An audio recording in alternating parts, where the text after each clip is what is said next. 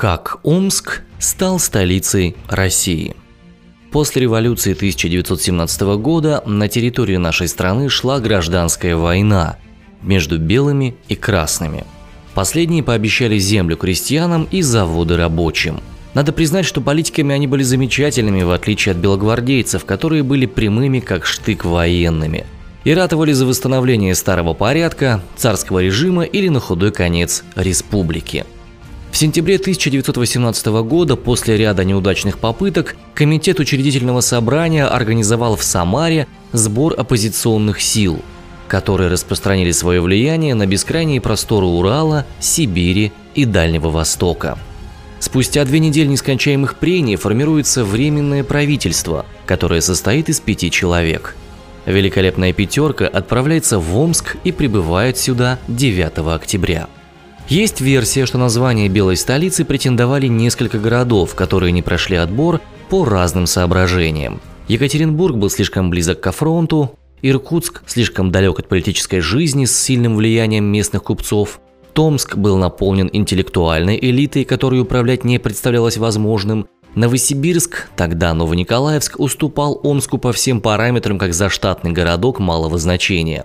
Омск же являл собой золотую середину – поскольку он был центром западносибирского генерал-губернаторства, степного края, военного округа сибирского казачьего войска, город военных и чиновников стоял на середине Транссибирской железнодорожной магистрали, главной торговой артерии.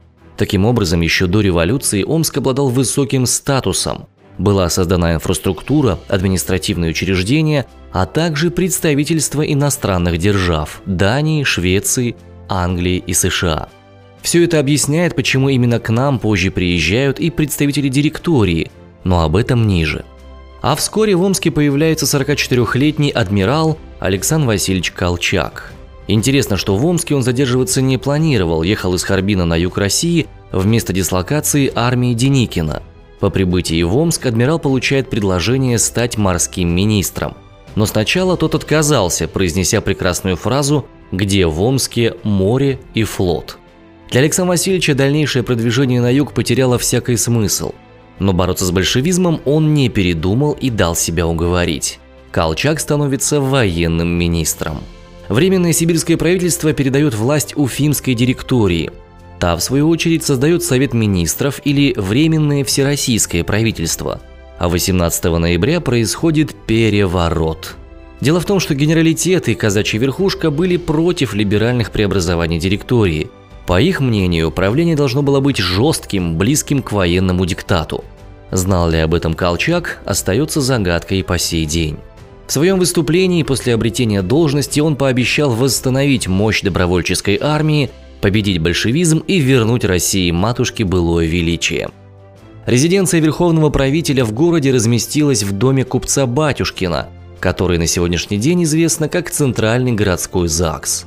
Много событий запомнил этот дом, в том числе и покушение на адмирала, которое не увенчалось успехом. Здесь он работал, подписывал указы, принимал официальных гостей и жил вместе с Анной Тимиревой, своей гражданской женой. Проблемы, с которыми столкнулся Колчак, самые важные вопросы, которые решал адмирал, сводились к снабжению армии. Экономические вопросы фактически не решались, оставаясь на стадии написанных программ. Последнее приводило к возникновению массовых недовольств, которые исходили от жителей Омска и иных городов. Как решался вопрос недовольства? Правительство шло по пути наименьшего сопротивления, совершало карательные акции в адрес недовольных. Это повлекло за собой появление и популяризацию подпольных большевистских организаций. Были и другие проблемы. В Омске не хватало больших зданий, чтобы поместить туда огромное количество ведомств, которые должны были находиться в столичном городе. Зачастую в одном строении находилось до трех разных учреждений. Перенаселенность тоже была проблемой. Количество жителей доходило до 600 тысяч человек, на всех не хватало продовольствия и иных ресурсов. Властям города удалось добиться выделения от правительства займа на покупку дополнительного количества зерна и муки, а также внеочередного права на перевозку по железной дороге каменного угля и продовольствия удалось решить вопрос с поставками медикаментов. Это было актуально, поскольку осенью 2018 года в Омске свирепствовала эпидемия сыпного и брюшного тифа. В здании Государственного банка разместили большую часть золотого запаса, который был перевезен из Уфы. В апреле 1919 была организована выставка, в рамках которой все желающие могли полюбоваться на драгоценный металл в слитках и не только. Впоследствии о золоте Колчака, такое название оно приобретет, мы увидим множество легенд, поскольку доподлинно до сих пор неизвестно, куда оно подевалось. Тем временем Омск притягивал иностранцев. Здесь были британские стрелковые части, французский колониальный корпус, польские, сербские, румынские и итальянские гарнизоны. Особое положение занимали чехи, ведь именно они ранее свергли в городе большевиков. Возможно, именно поэтому комендантом Омской железнодорожной станции был назначен чех. В его функции входила регулировка движения составов. Чешские военные без дела шастали по городу, вызывая недовольство у простых граждан сытым видом и новой экипировкой. Зарубежные миссии придавали нашему городу особый колорит интернациональности. В их честь часто организовывались званые вечера, балы и иные увеселительные мероприятия. Естественно, что любой народ падок до зрелища. Машины с флагами иных государств собирали толпы зевак, которым было интересно понаблюдать за необычными делами. На Любинском проспекте располагалось японское военное представительство. Резиденция британского эмиссара располагалась на улице Второй взвоз, ныне Гагарина. В ноябре 1918 года к Колчаку обратились американцы с запросом на выделение пространства для размещения своего представительства. Были представительства и других государств – шведского, датского, французского и китайского – Естественно, что наполненность города таким разноплановым людом повлекла за собой множество культурно-массовых мероприятий. Активно открывались увеселительные заведения, ресторации, кафе и дома терпимости. Во множестве возникали забегаловки. С такой же скоростью появляются и магазины, в которых можно было приобретать самый разноплановый товар. От табака до эксклюзивов из-за рубежа. Конечно, не стоит забывать и о старинном развлечении цирке, и о новомодном синематографе. С утра до вечера на омских улицах играли военные марши, пели разные песни, короче, было шумно и весело. Проводилось множество выставок, организовывались литературные кружки. На тот момент футуристы были в большом почете, поэтому их объединений существовало немало. Главной гордостью Амичей был театр – на его территории собирался весь столичный бомонд. Ставили драматические спектакли Анна Каренина, Царь Федор Иоаннович, Дети Солнца. Исполнялась классическая музыка российскими и зарубежными знаменитостями. Нередко перед публикой выступал и сам Колчак, который пытался вселить в нее уверенность в светлом будущем и победы наших пушек над неприятелем. К концу 19 года активная политическая и культурная жизнь начинает затухать. Почему? На это повлияли неудачи на фронте, глобальное недовольство населения правительством Колчака, которые не предпринимали должных мер для решения насущных проблем.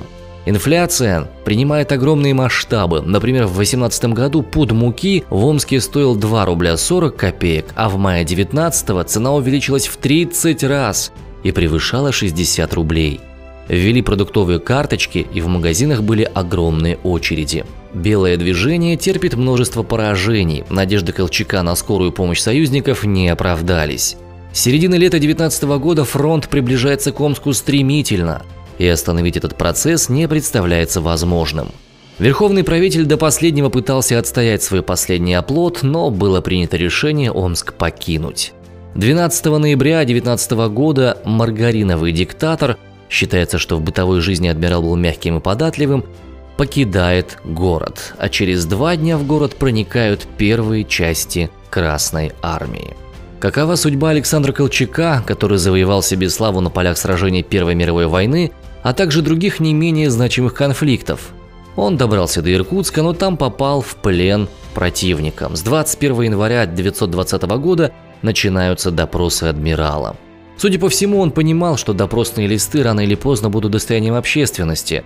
Данный вывод делается на том основании, что адмирал не запирался, а спокойно рассказывал о своей жизни, не перекладывая ответственности за свои деяния. Упоминал и свои исследовательские экспедиции в Арктику, обозначил открытие нового острова, не сказав лишь о том, что он был назван его именем. Генерал Капель попытался освободить правителя, но захват Иркутска не удался. В ночь с 6 на 7 февраля Александр Васильевич Колчак был расстрелян без суда и следствия вместе с Пепеляевым, председателем Совета министров российского правительства.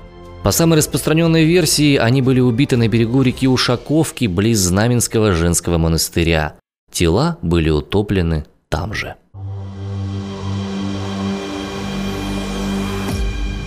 Продукция «Трамплин Медиа».